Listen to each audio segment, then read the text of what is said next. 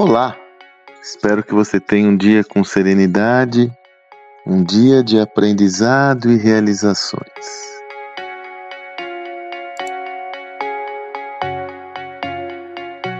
Olha, você é pago para executar as coisas definidas aqui nesse negócio, não para pensar.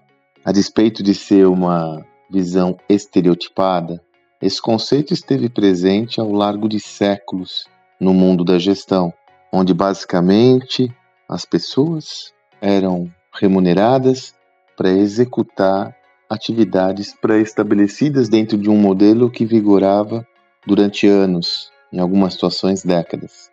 Aquela figura clássica de Charles Chaplin em tempos modernos na Revolução Industrial, cuja principal função era apertar o parafuso, uma metáfora que se estabeleceu ao longo de séculos no mundo empresarial e que perdura até hoje em alguns contextos, levando-nos a crer que o foco fundamental de qualquer sistema de gestão é a excelência operacional. Essa visão influenciou decisivamente a líderes empresariais, que cada vez mais se habituaram a executar com excelência os modelos pré-estabelecidos. O líder bem-sucedido ao longo das últimas décadas, ou melhor, desde a Revolução Industrial, mas isso fortaleceu ao longo das últimas décadas, com a valorização dos CEOs lá nos anos 80, que se fortaleceu até os dias atuais, evidentemente, ele sempre se estabeleceu como um grande feitor, um grande realizador, um grande executor. Confrontar o sistema era desagradável e visto como algo absolutamente desnecessário. Não deixava de ser uma distração. Você não é pago para pensar. Você é pago para fazer aquilo que nós estabelecemos. Essa visão ficou consolidada de cabo a rabo nos conselhos, junto a acionistas, junto a empreendedores, e temos que assumir que ela deu muito resultado ao longo de décadas. Por quê? Porque vivíamos num mercado muito mais estável, previsível e controlado. Porém, nós não formamos pessoas que estejam aptas, habituadas e que tenham como exercício confrontar o status quo, confrontar a realidade, confrontar as crenças estabelecidas da organização, questionar essas crenças, questionar o status quo. Por quê? Quando surgem as startups, já surge um novo mindset, um novo sistema de pensamentos. Você já parou para pensar sobre isso? Isso ocorre porque, via de regra, à frente de uma startup estão indivíduos que se desprenderam, que não ou não passaram por esse momento ou são jovens que não tiveram essa, não foram forjados sob essa lógica, ou indivíduos que justamente estão empreendendo para buscar um novo espaço de significado, distinto daquele tradicional.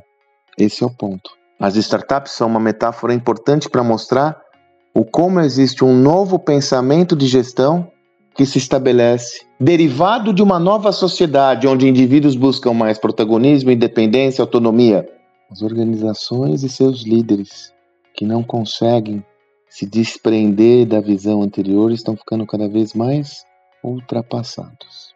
É imperativo reconhecer essa limitação e que se trata de um problema cognitivo, um problema de entendimento e interpretação do mundo. É importante ter uma visão clara sobre os riscos derivados de uma visão muito inflexível, muito orientada à execução do status quo, com pouco espaço por confronto e pouca liberdade criativa e original.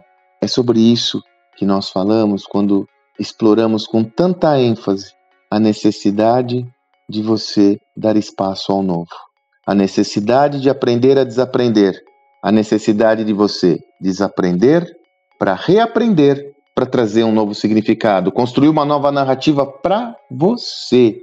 A reinvenção organizacional ela começa no nível do indivíduo, você tem que tomar essa opção, arregaçar as mangas e colocar mãos à obra para protagonizar a sua própria mudança. Primeiro passo: dá espaço ao novo. Reflete sobre suas decisões.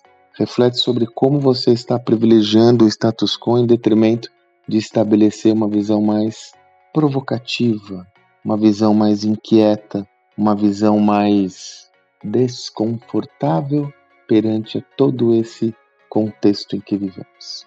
Reflita sobre isso. Aliás, se você desejar convidar outras pessoas para se unir nessa reflexão, convide-os. para me seguir, para me acompanhar, seja no meu canal do Telegram, seja nos podcasts, o Magaldcast. Quanto mais pessoas estiverem unidas a essa causa, maior será o alcance desse conteúdo e dessa mensagem. E esse é o nosso principal objetivo por aqui. Espero que você tenha um excelente dia e até amanhã.